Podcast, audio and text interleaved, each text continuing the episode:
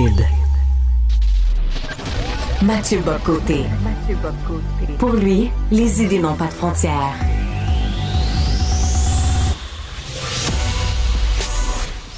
Au contraire, les idées mènent le monde. Réflexion, observation, échange, critique, solution. Mathieu Bocoté. Le Parti libéral du Québec se cherche un chef. Ce sera un processus quand même assez long. Il y a déjà des noms qui commencent à circuler. Certains ont levé la main, comme euh, Frédéric Beauchemin. D'autres sont en réflexion. Denis Coderre, qui, après Compostelle et après avoir marché 300 km, ben, va, nous, va nous dévoiler son choix final, même s'il nous laisse un peu euh, sur notre fin. Euh, de Montréal, je rejoins à Paris Mathieu Bock-Côté. Salut Mathieu. Bonjour. Tu, tu, soulèves aussi une question en disant, ben, correct. Les libéraux sont à la recherche d'un chef, mais est-ce que leur problème est encore plus profond que ça? Ouais, parce que franchement, je vois aller le Parti libéral et effectivement, un parti politique a besoin d'un chef. C'est un principe de base. Tous ceux qui disent le programme est plus important que le chef ont à moitié raison. Parce qu'il faut une incarnation politique. La politique, c'est pas des idées qui flottent dans le ciel. C'est des idées incarnées dans un tempérament, une personnalité. C'est une alchimie assez complexe. Or, qu'est-ce qu'on voit en ce moment? C'est que le Parti libéral est tellement désorienté, tellement désarmé, qu'il se dit il suffirait d'avoir un chef pour que tout renaisse. Donc, c'est une forme de surinvestissement dans la figure du chef à venir qui est accueilli comme un sauveur. Donc là, on voit, il y a différents, les différents sauveurs au rendez-vous il y a euh, Denis Coderre, mais euh, Denis Coderre, bon, est-ce que c'est un homme de qualité, il n'y a pas de doute là-dessus, mais est-ce que c'est l'homme attendu par le Parti libéral pour renaître? Il y a de bonnes raisons d'en douter. Antoine Dionne Charret, dit certains, euh, je ne suis pas certain, franchement, qu'il suffit d'être un fils de quelqu'un pour pouvoir arriver au premier rang, bien que, bien que Justin Trudeau nous a donné la preuve inverse au Canada, euh, être fils de peut suffire pour obtenir ensuite des rôles, un rôle important. Euh, D'autres noms ont circulé. Euh, André Pratt, qui est une forme d'apôtre aujourd'hui du fédéralisme intégral, intransigeant, euh, qui, qui représente, quoi qu'il en dise, il dit qu'il est nationaliste, mais on n'est pas obligé de le croire, il représente l'antinationalisme décomplexé, mais avec drapeau québécois pour nous bluffer un peu. Donc, il a dit qu'il n'était pas intéressé, mais son nom a tourné pendant un temps. Frédéric, euh, M. Beauchemin, dis-je, qui lui euh, représente un peu le milieu des affaires. À tout le moins, c'est comme ça qu'on se représente. Bon, on pourrait ajouter des noms, des noms, et Marois Risky, bien évidemment, qui est finalement probablement la seule à avoir un vrai profil politique d'avenir pour le PLQ là-dedans. Mais sur le fond des choses, ce n'est pas qu'une question de chef il y a une donnée qui devrait obséder les libéraux et qui ne les obsède pas, c'est qu'ils sont à 6% chez les francophones. Est-ce qu'on comprend ce que ça veut dire? C'est qu'on a 20 Québécois dans une pièce, puis il y a un Québécois plus une moitié d'autres euh, francophones qui vont voter pour lui. Le Québécois francophone libéral est une espèce en voie d'extinction. Ça n'existe plus vraiment, sauf chez les ultra-fédéralistes sauf dans une partie du milieu financier qui, euh, pour qui le PLQ, en fait, ça demeure le gardien de la vision canadienne du Canada. Mais au final, c'est un parti qui est aujourd'hui complètement largué dans le Québec francophone.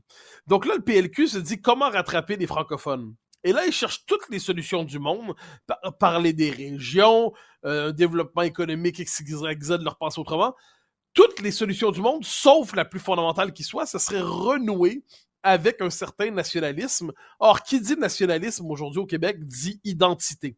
Les Québécois francophones considèrent, et ils ont raison, qu'à l'échelle de l'histoire, leur identité comme peuple est aujourd'hui menacée, que leur existence comme peuple est compromise. Or, le Parti libéral est incapable même d'imaginer la chose. Pour le PLQ, se poser cette question, c'est déjà, pour reprendre la formule de l'ancien chef, euh, Philippe Couillard, ça consiste à souffler sur les braises de l'intolérance. Et ça va encore plus loin. Pour le Parti libéral aujourd'hui, aborder cette question, ça consiste à légitimer le retour à la question nationale. Or, le PLQ ne veut pas d'un retour à la question nationale, sauf pour diaboliser les séparatistes, parce que ça l'obligerait à faire des propositions qui inévitablement seront reçues négativement par le Canada anglais, ce qui sera une autre démonstration de l'inanité de son fédéralisme. Donc, qu'est-ce qu'on voit, c'est que le PLQ est dans les faits dans une crise structurelle il ne peut pas vraiment sortir de cette crise. Ensuite, il y a toujours des, circonstances exceptionnelles. En la politique, c'est fait de surprises. Mais dans le cadre qu'il nôtre en ce moment, le décrochage entre les francophones et le PLQ, il est presque total. Alors, est-ce qu'ils sont capables d'en prendre conscience? Je ne le crois pas, parce que ça impliquerait une rupture complète avec leur logiciel idéologique. Donc, il faut simplement constater qu'il y a des partis qui, à l'échelle de l'histoire, semblent condamner le seul avenir du PLQ. Mais c'est un vrai avenir, cela dit. C'est une bonne raison d'être optimiste. C'est la, poursuite des changements démographiques au Québec entraînés par l'immigration sont favorables au Parti libéral. Hein, on l'a vu, il y a eu le West Island, ensuite il y a Montréal, il y a Laval globalement. Donc, quand le Québec change démographiquement et le poids de la majorité historique francophone régresse, le Parti libéral augmente. Mais là, devant ça, c'est ce qui fait qu'aujourd'hui, il y a l'opposition officielle avec un score euh, ridicule chez les francophones. Ridicule.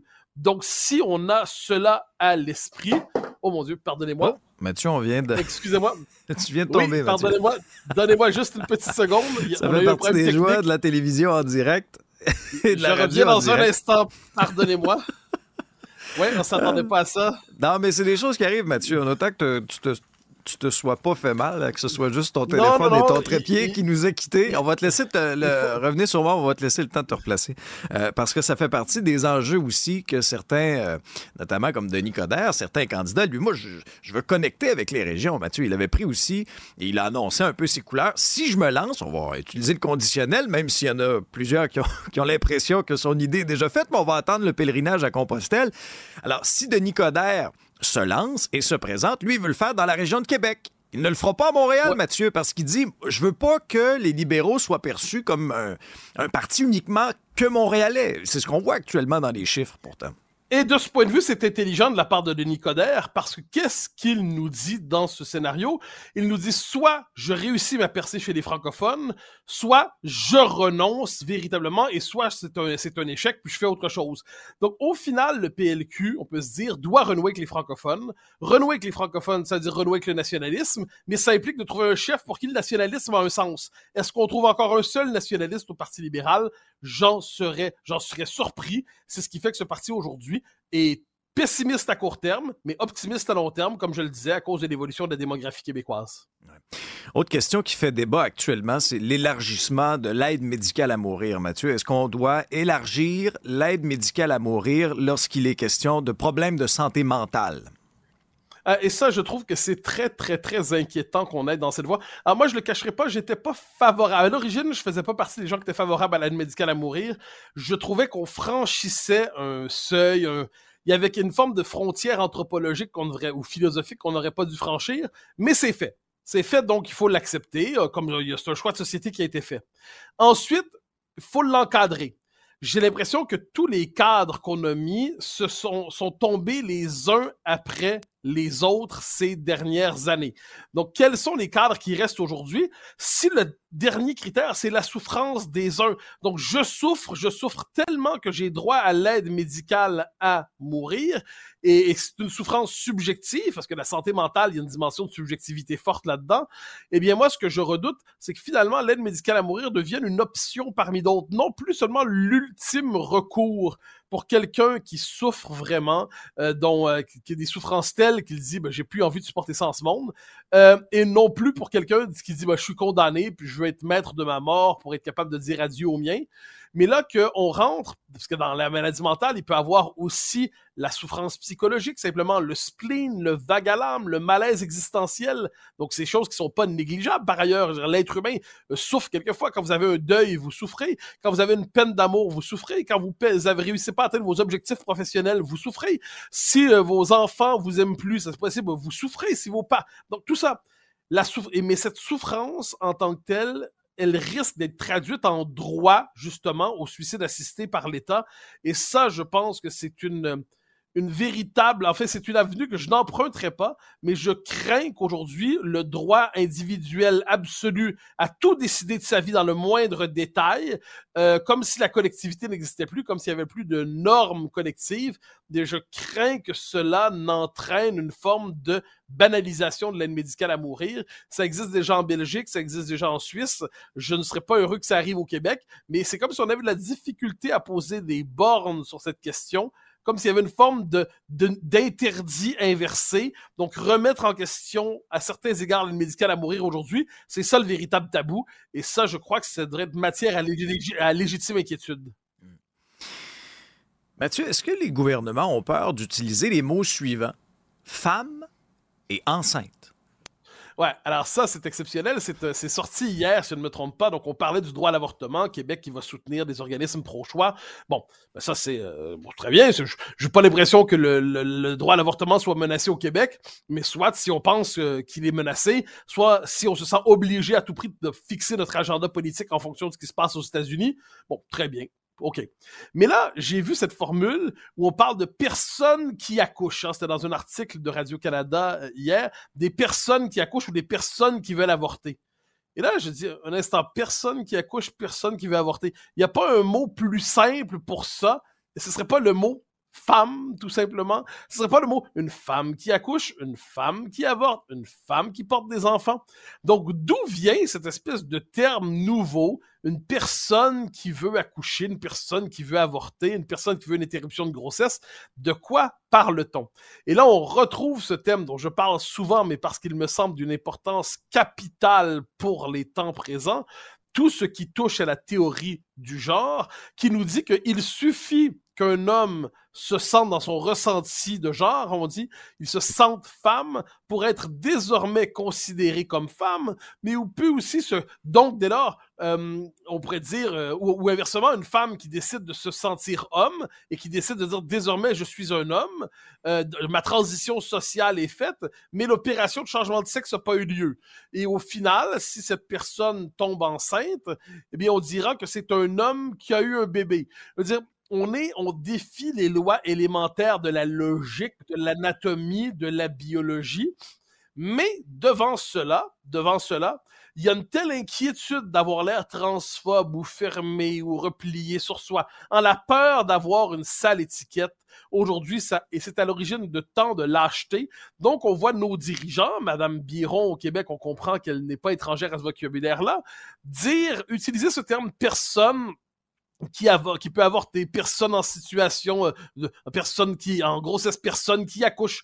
Et là, on se dit, mais un instant, on est dans une époque qui officiellement est en guerre contre l'antiscience. Hein. sais, on défend la science en toutes circonstances, avec raison. On défend la raison, on défend euh, et on s'oppose aux fake news, on s'oppose aux fake. Bon, je m'excuse, mais affirmer, là, ça, ça, va être ma, ma déclaration pseudo-choc du jour, là, mais affirmer qu'un homme peut accoucher, c'est une fake news. Jamais, jamais, jamais, depuis la nuit des temps jusqu'à la fin des temps, un homme n'accouchera. C'est comme ça. Peu importe la manière. Ensuite, on peut modifier le vocabulaire, jouer avec le vocabulaire. On peut décider de dire qu'un être humain, c'est une table, puis une table, c'est un panda, puis un panda, c'est une licorne, puis dire que finalement, puis là, on peut décider de faire une espèce d'emboîtement de, de, termes qui, qui deviennent des équivalents les uns les autres. Mais si les mots ne sont pas que des mots qu'on peut manipuler, mais des mots qui réfèrent à une réalité, un homme ne pourra jamais accoucher ou avorter. Et quand on parle d'accouchement ou d'avortement, la décence élémentaire et le souci des mots et le souci de la science et le souci de la vérité devraient nous amener à parler de femmes et non pas de personnes génériques, comme si le mot femme était un mot d'aujourd'hui dangereux qu'il fallait faire disparaître. Mathieu, ta caméra est bien installée? T'es prêt? J'espère. Bon épisode. Oui, oui, je pense que ça va aller. Merci. Attention. Si votre rythme cardiaque augmente, c'est normal. Mathieu Bocoté pense et parle plus vite, plus vite que son ombre.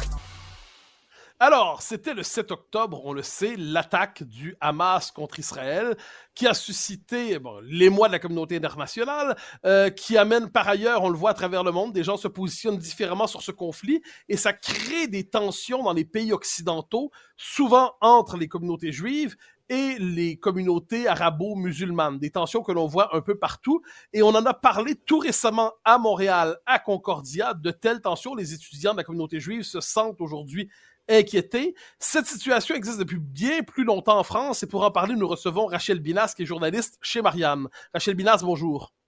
Bonjour.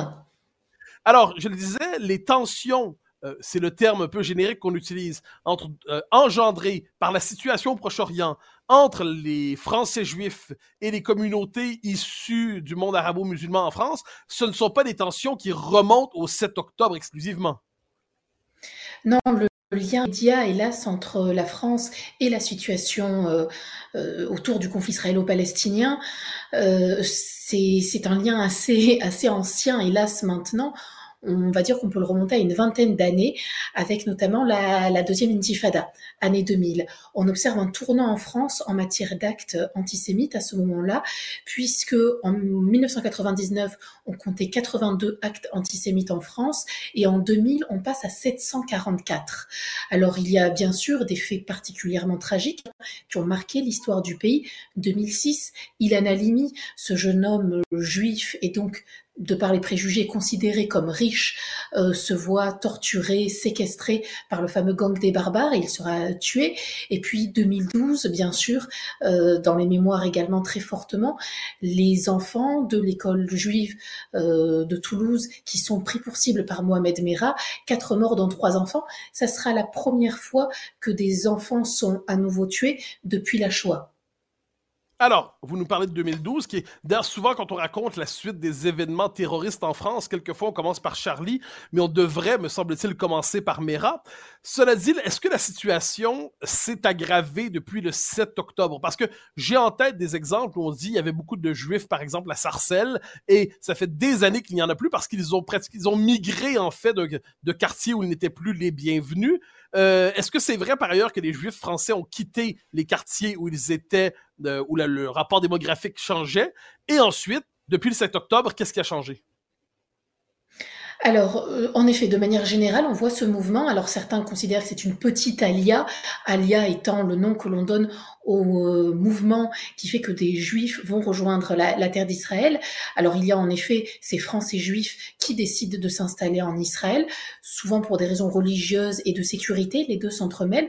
On ne parle pas non plus beaucoup, mais des Français juifs qui peuvent euh, se rendre dans d'autres pays. Ça peut être le Québec, le Canada, l'Angleterre, les États-Unis. Et puis il y a cette migration en effet en interne, où ces, juifs pour des raisons de sécurité cette fois-ci, et quand ils en ont les moyens également, quittent des quartiers populaires qui y ont vu leur transformation culturelle pour des quartiers ou des villes un peu plus privilégiées. Si on revient au 7 octobre, en effet, il y a un boom, euh, une explosion des actes antisémites, puisqu'en 2023, on bat des records. Jamais en France, il n'y a eu autant d'actes antisémites.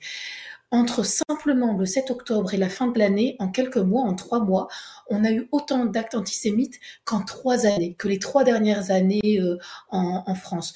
Donc c'est une explosion euh, euh, à la fois tragique et, incroyable, hein, même si ses racines, on, le dit, sont bien plus anciennes, mais on sent qu'en effet, ben, la, la, parole et les actes, hélas, se sont libérés. le terreau était là, mais ça a pris une autre tournure. Alors, on comprend, cela dit, que les gens de la communauté juive voudraient se, sauver de tel, euh, tel danger, on pourrait dire coûte que coûte. Mais, mais est-ce que c'est possible aujourd'hui? Parce qu'on a l'impression qu'il y avait Israël. C'était le lieu, c'était le lieu de repli. C'est-à-dire, il y avait au moins un endroit sur Terre où la communauté juive serait protégée. Là, on a constaté que depuis le 7 octobre, ce n'est plus vrai. Il y a eu le pogrom du 7 octobre. Euh, en Amérique du Nord, on avait l'impression que la question ne se posait pas. On voit que les mêmes causes entraînent partout les mêmes effets, c'est-à-dire les changements démographiques entraînent des tensions, pour reprendre le terme neutre, entre la communauté juive et les communautés de plus récente implantation. Est-ce que la communauté juive se sent en sécurité française aujourd'hui? Est-ce qu'elle se sent en sécurité en France? Et sinon, quelles sont les destinations où elle espère retrouver un peu de sécurité? Alors, je, je, vais avoir une analyse très française, et n'y aucune insolence de, de, ma part, mais je réfute le terme de communauté juive de manière générale pour parler de ce problème, comme je réfute également l'expression de juif français. Je sais bien que vous ne l'employez pas, hein, mais euh, les, être juif, c'est en France un qualificatif. Ce n'est pas l'appartenance à un peuple. Les Français, qui sont de confession juive, aspirent à une chose, c'est vivre en France. Et l'idée même qu'il leur faudrait une terre refuge euh, est pour moi assez insupportable, je, dois dire. Alors euh, peut-être que c'est une forme d'optimisme euh, qui, euh, nie une réalité, hein, je le conçois tout à fait, mais l'idée c'est déjà de se demander comment les Français de confession juive peuvent vivre dans leur pays. Et leur pays, ce n'est pas Israël. Si c'est le cas, ils ont déjà fait le, choix de, de, leur alia, de, de cette migration, mais c'est la France. Et en réalité, la situation que traversent aujourd'hui les Français juifs, c'est indirectement celle que peuvent traverser bon nombre de Français. Je vais vous prendre simplement quelques exemples euh, qui vous permettent d'illustrer la situation. De manière générale, depuis les fins d'années 90, en fait de, début 2000, c'est devenu un phénomène à ce moment-là, les Français qu'ils soient réellement juifs, que, leur, confession soit réelle ou supposée, ne peuvent plus, quand ils sont enfants, être scolarisés dans un certain nombre d'écoles en France. Ce n'est plus possible pour des raisons de sécurité. Et dernièrement, puisqu'on parle du 7 octobre, hein, comme, en tournant à juste titre, euh, des parents m'ont expliqué, des parents d'élèves, pas juifs du tout, euh, que leur enfant était revenu du collège, collège dans la banlieue parisienne, euh, en faisant des saluts, un salut nazi et en expliquant, je cite, les juifs et les chiites sont des races impures. Ça, c'est ce qu'il avait entendu à l'école. Euh, alors, il est dans une, lui évolue dans une famille euh, chrétienne, hein, mais c'est ce qu'il a entendu à l'école, à l'école française, à l'école publique. Euh, c'est pour ça que j'insiste sur euh, sur le vocabulaire, hein, parce que parce que c'est une manière d'appréhender le monde et, et notre vision et la société française se veut universelle avant tout. Alors, comment le pouvoir politique pour l'instant, est-ce qu'il réagit à cette montée de l'antisémitisme ou est-ce qu'il a plutôt un réflexe d'aveuglement en se disant on va parler d'autre chose, on va passer à autre chose? Alors il y a un malaise, hein, mais qui l'oblige parfois à se positionner. Un sondage est sorti à la suite du pogrom du 7 octobre et un sondage, une étude qui a été faite par l'IFOP sur notamment les Français musulmans. 45% d'entre eux expliquaient que les actes du Hamas le 7 octobre étaient des actes de, je cite, de résistance. Donc vous voyez bien à quel point la, société française peut être, peut être fracturée. On va dire de manière générale, l'antisémitisme s'inscrit hein, dans la politique française, euh, hélas. Alors bien sûr, il y a l'extrême droite ou la droite de la droite souvent sur fond de judéophobie euh, chrétienne, hein, qui considère que quelque part le français juif, il est juif avant tout, et, ça ne serait qu'un français de papier quelque part. Donc ça, bien sûr, distance. Mais il y a aussi une gauche radicale que l'on voit à l'œuvre ces derniers temps, avec un juif traditionnellement assimilé à l'argent et au capitalisme, mais qui aujourd'hui serait dominateur. Et c'est la posture du juif à travers la question israélienne, ce peuple colonisateur. Et alors certains vous diraient par, par souci, par clientélisme, certains voilà refusent de parler de pogrom ou expliquent que tout ça était un acte de, de résistance. Euh, les, Français, hélas, quand ils sont de confession juive, sont perçus comme les acteurs d'un conflit intercommunautaire. Ce n'est pas du tout un conflit intercommunautaire. Ce n'est pas du tout de, ça qu'il s'agit. Les, proportions sont, là. Et le malaise est tel que euh, c'est assez, assez, fort, hein, assez flagrant pour le souligner. Emmanuel Macron lui-même a attendu quatre mois avant de songer à faire un, hommage, alors même que parmi les otages retenus dans la bande de Gaza se trouvent et se trouvaient des Français.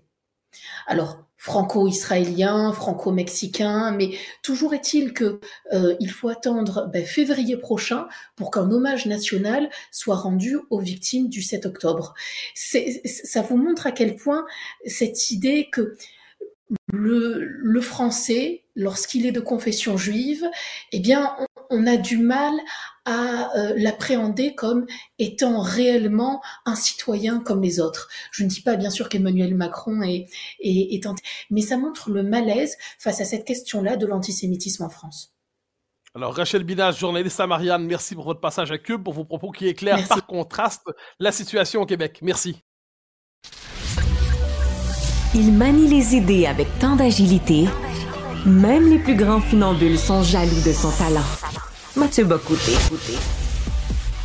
Alors, c'est une question qui peut sembler hors actualité et qui nous est probablement étranger ou à nous Québécois très souvent. Hein, c'est une question qu'on a l'impression c'est plus pour les Européens, les Français, les Italiens, mais pas les Québécois. La question de l'élégance masculine. Et pourtant, cette question est peut-être plus importante qu'il n'y paraît pour en parler, je reçois l'essayiste Hugo Jacomet, qui est probablement la figure de référence sur ces questions dans le monde francophone aujourd'hui. Hugo Jacomet, bonjour. Bonjour Mathieu, comment allez-vous? D'une humeur constante et joyeuse, tout comme vous, je crois. oui, absolument. Alors, Alors, question qui, mais, question d'un point de vue très québécois là-dessus, parce que vous évoluez dans l'univers et la fois européen et euh, nord-américain, mais l'élégance mhm. masculine, on a quelquefois l'impression, d'un point de vue québécois, que c'est une forme de, de préoccupation, c'est le luxe de quelques-uns, le luxe de quelques dandys, mais le commun des mortels ne devrait pas avoir à se soucier de ça exagérément, il devrait se soucier de son confort et c'est tout. Euh, pourquoi le commun des mortels se trompe-t-il? Alors, je ne sais pas si le commun des mortels se trompe. Euh, toujours, toujours est-il que depuis, euh, on va dire que cinq ou six ans, il se passe quelque chose euh, dans le sujet, sur le sujet de l'élégance masculine. D'ailleurs, je voulais vous remercier, Mathieu, de nous donner la parole parce que c'est vrai que c'est un sujet qui est assez peu traité dans les médias. Bon, évidemment, l'actualité brûlante et dramatique d'ailleurs est, est, bien sûr plus importante, mais toutefois, on a remarqué depuis cinq, six ans, moi j'ai lancé un, petit blog il y a une quinzaine d'années avec mon épouse euh, parce que j'étais passionné d'art tailleur, j'étais passionné euh, comment dire, d'élégance masculine, et je voulais simplement partager mes expériences euh, chez le tailleur, mes expériences euh, par rapport à l'élégance, etc., ce que ça impliquait et comment ça pouvait impacter, avoir un impact positif dans la vie des gens. Et puis, il y a 5-6 ans, euh, bah, ça s'est commencé à se développer comme une traînée de poudre, et aujourd'hui, il se trouve qu'on est suivi par plusieurs centaines de milliers de personnes de par le monde. Donc ça veut bien dire que euh, pour répondre à votre question, l'élégance reste quand même un sujet qui préoccupe les gens. L'explication, elle est peut-être relativement simple et je pense qu'elle est liée à, à, à c'est presque une, question anthropologique. Hein. Je ne veux pas aller trop loin dans le sujet, mais enfin, tout de même, quand on a plusieurs centaines de milliers de jeunes gens qui euh, viennent voir nos émissions YouTube, qui lisent nos ouvrages, qui suivent notre travail, c'est bien parce que ces gens-là ont été déconstruits avant de se construire.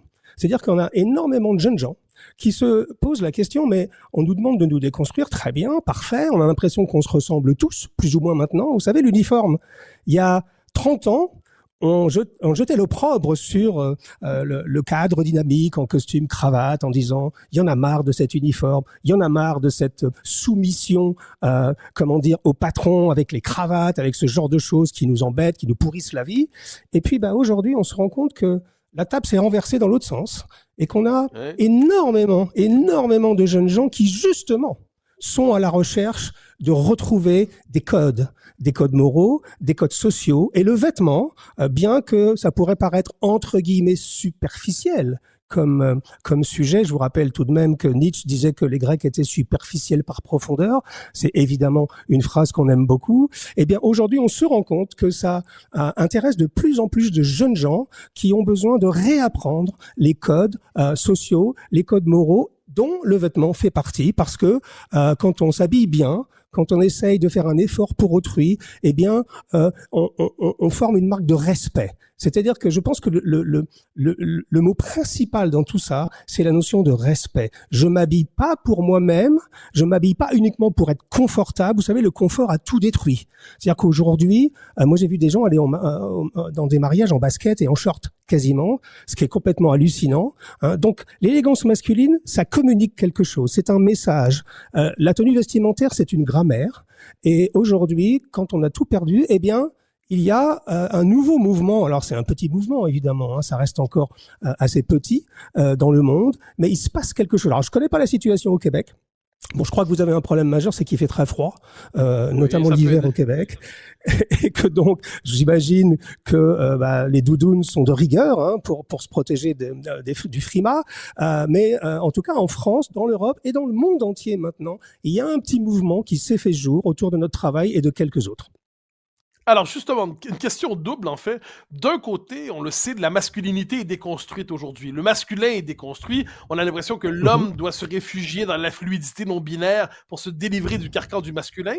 J'ai l'impression qu'à cette lumière, pour certains, renouer avec l'élégance masculine classique, c'est aussi un geste d'affirmation pour renouer avec une certaine tradition, renouer avec une continuité qui n'aurait peut-être pas dû s'interrompre autant. C'est vrai, continuité, étant le mot euh, euh, clé, Mathieu, par rapport à ça. Vous savez, aujourd'hui, euh, effectivement, les jeunes gens ont besoin de se... Alors, la, la masculinité, bien sûr, mais surtout, ils ont besoin de se redifférencier. Vous savez, c'est bizarre parce que on est passé d'un, de, de, de, comment dire, de la critique d'un uniforme corporate, comme on disait en américain, vous avez tout le monde a le même costume, la même cravate, et maintenant on est passé à un uniforme qui est autre, c'est-à-dire, en gros, tout le monde est plus ou moins habillé pareil. D'ailleurs, c'est très étrange, mais quand on voyage dans le monde entier, on voit quasiment maintenant les mêmes personnes. C'est-à-dire qu'en gros, les gens sont habillés, euh, euh, comment dire, de, la même manière. Alors la continuité, oui. Euh, beaucoup, beaucoup de gens qui nous suivent. Vous savez, les jeunes gens, moi, ça m'étonne et ça me réjouit à la fois. Quand ils viennent nous voir ou quand ils écoutent nos émissions, quand ils lisent nos livres, ils, ils ont tous la même question et ils ont tous la même remarque en disant, Monsieur Jacomet, j'ai vu des photos de mon grand-père ou de mon arrière-grand-père et il était beau comme un dieu. Comment je fais pour, euh, comment dire, perpétuer cette tradition? Comment je fais pour justement euh, ne pas lâcher cette continuité qui fait partie de ma famille et qui fait partie de ma culture? Donc vous voyez, il y a vraiment une notion. Alors oui, il y a la masculinité évidemment, puisque bah, s'habiller en costume et en cravate, c'est tout simplement s'habiller comme un homme. Mais il y a également quelque chose qui est plus, à mon avis, du ressort, non pas de la nostalgie, puisqu'ils n'ont pas connu cette époque par définition, puisqu'ils parlent de leurs grands-parents euh, ou de leurs arrière-grands-parents en l'occurrence, mais cette idée que euh, on est vraiment dans un monde qui fait l'apologie de la laideur, on est en manque de beauté et tous ces jeunes gens qui nous suivent, et pas que les jeunes gens d'ailleurs en l'occurrence, euh, bah, sont à la recherche d'un petit surcroît de beauté dans leur vie. Alors pour nous, ça passe par le costume, par la cravate, par les beaux vêtements. Euh, pour d'autres, ça passera par d'autres, euh, comment dire, tenues vestimentaires. Je ne suis pas en train de d'évangéliser le monde pour, pour porter une cravate. D'ailleurs, Mathieu, je voudrais vous, vous féliciter, vous personnellement, puisque en France, vous êtes très exposé médiatiquement et vous êtes devenu presque une légende avec vos beaux costumes et vos belles cravates et vos belles pochettes. Euh, je crois d'ailleurs que quasiment tous les soirs, quelqu'un fait une remarque sur à quel point vous êtes élégant. Donc, je pense que vous êtes un formidable porte-parole pour le sujet en France, mais plus particulièrement au Québec. Ah bah, vous êtes trop aimable, vous êtes trop aimable. Mais je relance la question pour le jeune, les jeunes hommes, parce que c'est intéressant de voir le profil du jeune homme qui, hier, s'habillait jean t-shirt et se dit un jour, je, je vais chez le tailleur. À tout le monde, je vais dans une boutique et je veux mm-hmm. que cette, cette conversion euh, intérieure soit visible extérieurement. Quel est le profil du jeune homme qui décide aujourd'hui de finalement s'inscrire dans le mouvement sartorial, comme on l'appelle? Alors, il n'y a pas de profil particulier. Je pense que ce qui réunit tous ces, toutes ces personnes-là, c'est deux, trois choses qui, qui vont d'ailleurs beaucoup plus loin que, que le vêtement. Hein. C'est le refus de la, de la, médiocrité en général. C'est-à-dire qu'aujourd'hui, on est dans une génération qui, bah, grâce à notre travail et peut-être une vingtaine d'autres personnes dans le monde qui font, qui, qui faisons la promotion de cette chose-là. Donc, c'est vraiment cette notion de euh, refuser la médiocrité ambiante, refuser le relâchement et surtout euh, s'élever contre la guerre des incultures. Vous savez, aujourd'hui, euh, quand on, les jeunes gens qui sont exposés aux réseaux sociaux en permanence, ils sont pris dans un tourbillon d'inculture. Et notre sujet, euh, le vêtement, l'élégance, est en train de déborder. C'est-à-dire que ils viennent autant chez nous pour bah, savoir comment on une cravate, par exemple, vous savez qu'il y a 80% des jeunes gens qui savent pas nouer une cravate. Hein, Oscar Wilde disait que savoir nouer une cravate, c'était le, premier pas sérieux dans la vie. Hein, le fameux Oscar Wilde. Mais donc, ils viennent chercher euh, des codes, ils viennent chercher, comment dire, des règles, mais ils viennent chercher aussi au-delà euh, parce que notre travail, en fait, est en train de déborder vers des sujets beaucoup plus globaux, comme la politesse, comme la bienséance. Euh, enfin, quand même, ce monde est devenu vulgaire, il est devenu brutal. Je pense qu'il est pas. Tout le monde peut s'en apercevoir au quotidien. Eh bien, quand on réinjecte via le vêtement, euh, donc via son aspect extérieur, on se rend compte très vite que ça génère à l'intérieur des gens euh, un comportement différent. Donc, je pense qu'il n'y a pas de profil type, on va dire, mais je pense que quand même, ce sont des gens qui sont en réaction ou même, j'allais dire presque en dissidence avec le wokisme ambiant et avec ce relâchement généralisé, que ce soit du vêtement, mais que ce soit également de la politesse, de la bienséance et de la culture, tout simplement, en général. Alors, vous, vous, avez utilisé le mot qui est probablement le mot scandale par excellence en matière de vêtements aujourd'hui, le mot cravate. Que se passe-t-il lorsque lorsqu'un homme décide de porter une cravate? Parce que c'est la cravate, c'est on, on, entend non, surtout pas une cravate. Il faut vraiment que je porte une cravate. Pourquoi la cravate? Et vous, vous nous dites la cravate, absolument oui. Pourquoi? Alors, vous savez qu'il y a eu une, grosse polémique euh, en France, c'était l'année dernière, je crois, à l'Assemblée nationale, où nos amis, euh, les inénarrables députés de la France insoumise, ont décidé, dans un acte de rébellion, d'enlever la cravate justement pour marquer leur leur modernité et pour euh, montrer qu'ils n'étaient pas, comment dire, qu'ils voulaient se libérer du joug des grands méchants patrons ou des grandes institutions qui les obligeaient à porter une cravate. Eh bien, en fait, ils se sont trompés de débat. Parce qu'aujourd'hui, la cravate n'est quasiment plus obligatoire nulle part. Hein. Je crois que je, ne sais pas quelle est la situation au Québec, mais en tout cas en France, même dans les grandes entreprises, c'est presque devenu euh, comment dire, pas interdit, mais c'est regardé un peu de travers presque maintenant quand on met une cravate. Donc ça veut dire que leur geste qui consistait à se libérer de la cravate, en fait, ils se sont trompés. Parce que la soi-disant soumission euh, sur le fait de porter un uniforme avec une cravate à l'Assemblée nationale, euh, eh bien aujourd'hui, qui sont les vrais euh, soumis? Ben, C'est eux, en l'occurrence, puisque euh, tout le monde s'habille maintenant sans cravate et les vrais rebelles ont changé de camp. La cravate, c'est un message. Je mets un cravate parce que euh, je vous respecte. Même si les gens ne portent pas de cravate au quotidien, je pense que quand même quand on va à un mariage, quand on va à un moment important de la vie, quand on va, je ne sais pas, quand on intègre une institution, comme l'Assemblée nationale par exemple en France, porter une cravate, on dit quelque chose. On dit, c'est pas uniquement pour moi en tant que personne, je pourrais très très très facilement vivre sans cravate, évidemment, mais je dis quelque chose. Je dis, Mathieu, je viens dans votre émission. Alors évidemment, c'est mon sujet. Hein. moi, je vais pas venir en t-shirt, mais tout de même, je viens dans votre émission. Je j'essaye de choisir une belle cravate. Pourquoi? Parce que je vous respecte. Je respecte votre travail. Et c'est la même chose dans la vie. Donc aujourd'hui, la cravate, c'est un des seuls accessoires masculins qu'on ait, Mathieu. On n'a pas nous les, hommes, euh, pour pouvoir, euh, comment dire, communiquer quelque chose, mettre un peu de fantaisie. Vous savez, donc la cravate était un, comment dire, un symbole de soumission il y a quelque temps. Aujourd'hui, c'est l'inverse. Elle est un symbole de rébellion. Et de plus en plus de gens la réadoptent. Pourquoi? Précisément parce qu'il n'est plus obligatoire de la porter. Donc, ils la portent par choix. Et sincèrement, marcher dans la rue avec une belle cravate, un beau costume, et vous allez voir, ça peut vraiment porter ses fruits.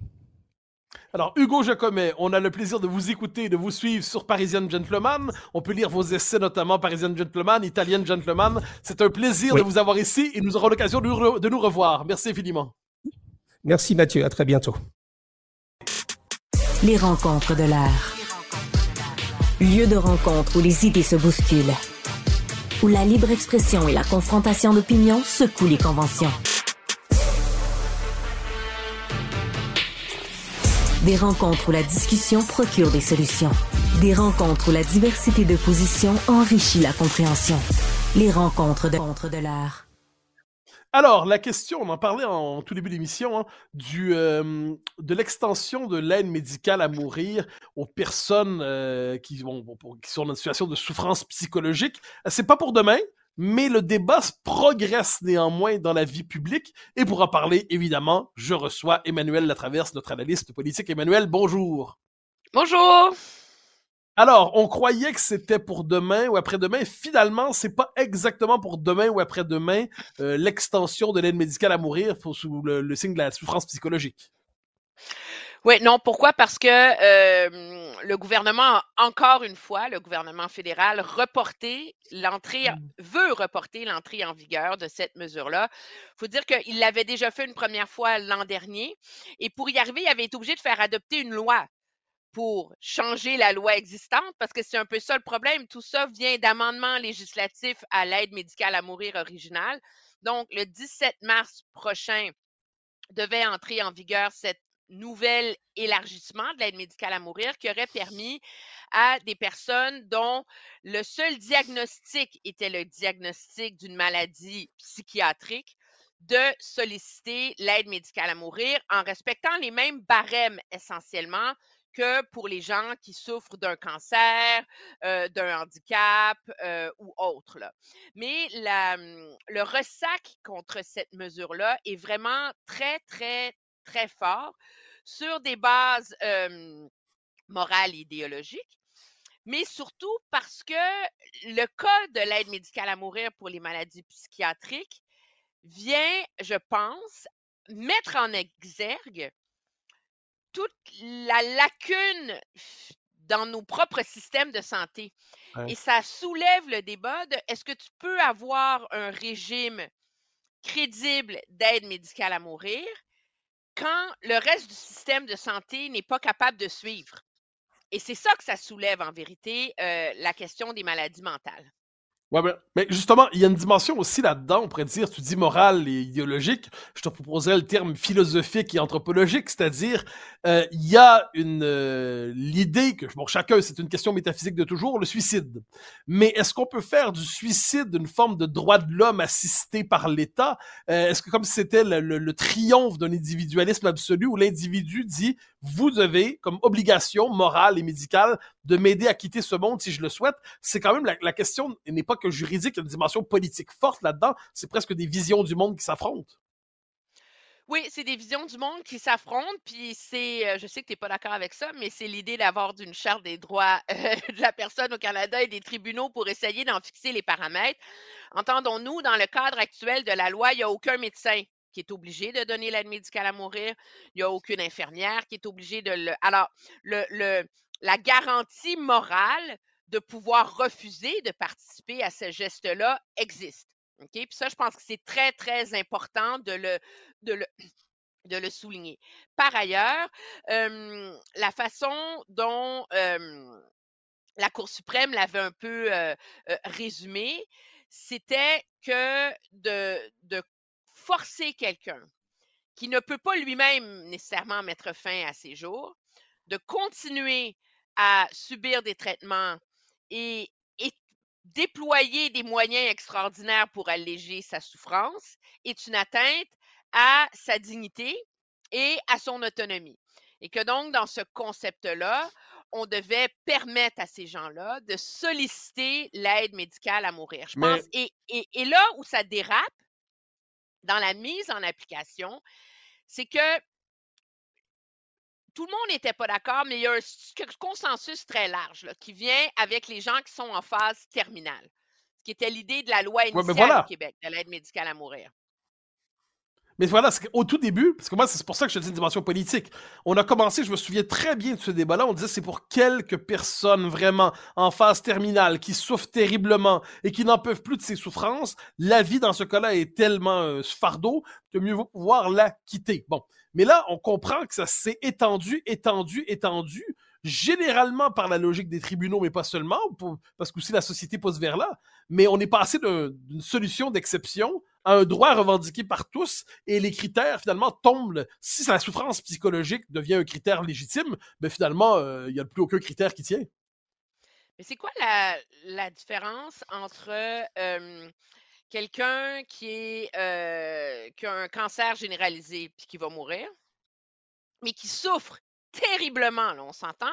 Puis comme c'est une, douleur physique, on est capable de mesurer cette souffrance-là versus quelqu'un qui est un schizophrène ou quelqu'un qui a une dépression mais profonde majeure, euh, pas quelqu'un qui refuse les traitements quelqu'un qui se fait suivre en psychiatrie, qui a vraiment tout essayé, ou même selon un consensus de psychiatres, parce que c'est pas seulement de la vie d'une personne, selon un consensus de psychiatres, il n'y a rien à faire pour alléger les souffrances de cette personne-là.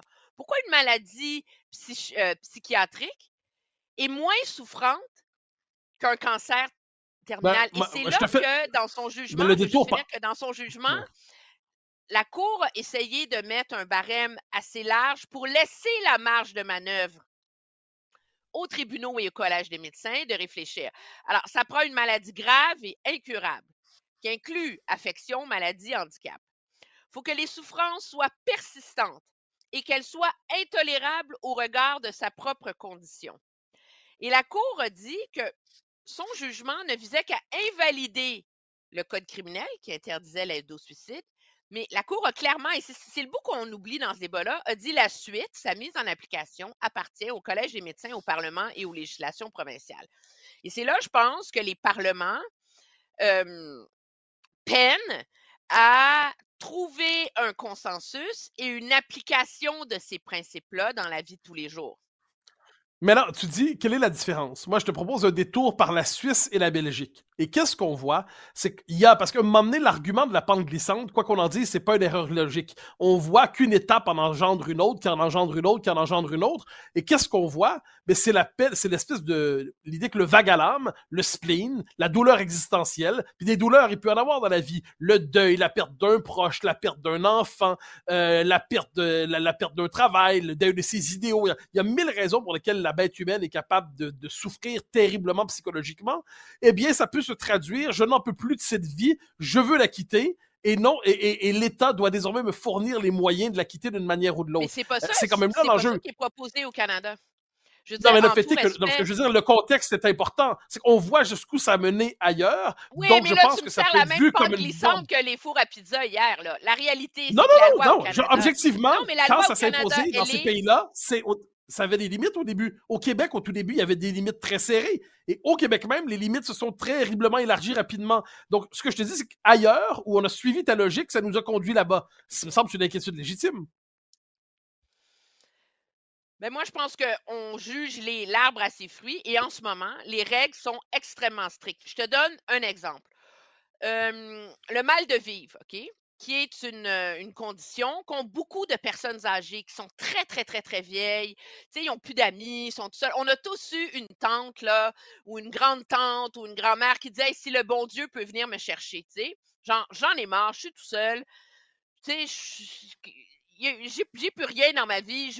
Ces gens-là ne se qualifient pas pour l'aide médicale à mourir. OK? Euh, Quelqu'un qui a le spleen, le mal de vivre, qui est en deuil, etc., ne se qualifierait pas pour l'aide médicale à mourir. Les barèmes sont très, très. Il faut que ce soit grave, irrémédiable, que ce soit une condition, une maladie, un affect. Le fait d'être vieux, c'est la vie. Le fait d'être déprimé, des fois, c'est la vie. Le fait d'avoir une maladie psychiatrique incurable, c'est pas la même chose que d'être déprimé. Cependant, moi, ce que je trouve intéressant dans ce débat-là, et là où je pense que le débat est plus profond socialement, c'est que c'est quoi les deux grandes avancées qu'on amène en ce moment autour de l'aide médicale à mourir? C'est au Québec, euh, le consentement anticipé pour les personnes atteintes d'Alzheimer. Donc, mettons que toi, la semaine prochaine, tu as un diagnostic d'Alzheimer, tu as 40 quelques années, tu dis, mon Dieu, ça se peut pas, je veux pas me ramasser errant dans un CHSLD à regarder les murs puis à parler à une poupée. Euh, tu pourras, une fois que ce sera mis en œuvre, et que tout le travail sera fait, parce que la réglementation n'est pas faite, dire, moi, le jour où je ne reconnais plus ma femme, j'autorise qu'on me donne l'aide médicale à mourir. Les personnes qui vont décider, ça ne peut pas être mes héritiers, donc je vais nommer un tel, un tel comme ami, etc. Et l'autre, c'est la question des maladies mentales. Le problème, c'est jusqu'où est-ce que les gens se tournent vers l'aide médicale à mourir? Parce que les soins ne sont pas adéquats. Combien oui, de ça. personnes se tournent vers l'aide médicale à mourir? Parce que l'accès à des soins pa- palliatifs de grande qualité n'est pas universel au Québec? Jusqu'où est-ce que les gens se, vont se tourner vers les demandes anticipées en cas de démence? Parce qu'ils ont peur de se ramasser dans un CHSLD, à se faire lever à 6 heures le matin, à se faire changer la couche deux fois par jour, puis à manger du manger mou avec des étrangers. C'est ça le problème. Et le problème actuel sur les soins psychiatriques, c'est que si tu mets un, régi- un régime d'aide médicale à mourir pour les soins psychiatriques, il faut que les gens aient accès à des soins psychiatriques. Et en ce moment, l'accès à des soins psychiatriques et un suivi psychiatrique de qualité n'est pas là. Donc, moi, je pense que c'est ça le débat, m- le, débat qu'on doit avoir dans mon esprit. C'est pas tant l'idée de la pente glissante, parce qu'on le voit jusqu'ici, le, manque de consensus social et d'acceptabilité sociale met des freins à l'interprétation légaliste du jugement de la Cour suprême, par exemple sur la question des soins psychiatriques. Mais le problème, c'est que l'absence de consensus social vient du fait que on se rend compte que à un moment donné, jusqu'où est-ce que les- les lacunes de notre système de santé contribuent et posent un risque à ce que des gens le fassent par dépit, justement. Et c'est ça la très, très, très grande inquiétude qu'on doit avoir dans mon esprit. Et maintenant, parlons du programme L'autre bout de l'existence, l'enfance, euh, la- le, le- Ah oui, l'héritage vrai, en on a fait un cercle de vie magnifique aujourd'hui. Mais bien sûr, mais bien sûr, hein, les, les- les- les deux bouts de la courbe démographique. Donc, le- l'héritage Trudeau en danger en matière de garderie. Va, je te lance. Ah, j'adore ce sujet. Alors, c'était la grande ambition. Tous les gouvernements libéraux depuis Mathusalem ont voulu mettre en place un système, un réseau, un système national de garderies subventionné un peu à l'image de ce qu'on a au Québec. Et euh, on l'a fait envers et contre tout en signant des ententes avec les provinces. Je suis de celles très rares qui trouvaient l'idée complètement biscornue, parce que sérieusement, si les électeurs de neuf provinces au Canada voulaient vraiment et réclamaient un système de garderie, crois-moi, il y a un parti politique qui aurait pensé puis qui l'aurait fait. Hein? Mais ce n'est pas le cas. Alors, l'idée vient d'Ottawa. On finit par mettre de l'argent sur la table pour ameuter l'opinion publique à dire vous y avez droit, vous y avez droit, Ottawa va signer. Donc, qu'est-ce qu'elles font les provinces? Elles finissent par signer. Hein? Et qu'est-ce qui est arrivé? Et qu'est-ce qui arrive? Question, c'est un champ de compétences provincial. Hein? On s'entend, on, parle ici d'un champ de compétences provincial. Je dis ça comme ça. Théoriquement, c'est pas un détail dans l'histoire. Mais non, c'est le cœur de l'histoire. Excuse-moi si j'ai pas été assez clair. C'est le cœur de l'histoire. C'est que c'est un champ de compétences provincial. Mais Ottawa arrive avec ses gros sabots, mobilise l'opinion publique, les provinces finissent par céder et signer des ententes. L'entente prévoit qu'il fallait que d'ici la fin de l'année, les frais baissent de 50% et que d'ici 2025-26, les frais soient 10 Qu'est-ce qui arrive? Les ententes ont été signées en 2022, avant les sommets d'inflation, avant les hausses de loyer ahurissantes. le coût de la vie a tellement augmenté que là, dans une foule de provinces, les opérateurs de garderie menacent de se retirer. Parce qu'ils disent on n'a pas assez d'argent, on est en train de faire faillite parce que la subvention accordée par Ottawa n'est pas assez grande. Et quelle est la réponse du gouvernement fédéral? C'est la responsabilité des provinces maintenant de s'arranger pour que ça marche. Donc, nous, on met quand même fascinant cette On met 30 milliards sur la table, puis arrangez-vous avec les pots cassés. Mais c'est Ottawa qui s'empare d'un domaine qui n'est pas le sien, Ottawa qui décide de se mêler ce qui ne regarde pas, et Ottawa, après avoir causé des problèmes, dit aux provinces organisez-vous les enfants, ça ne me concerne plus. C'est une forme d'illustration magnifique de ce qui arrive lorsque le Canada décide de s'occuper d'autre chose que de l'armée puis des postes.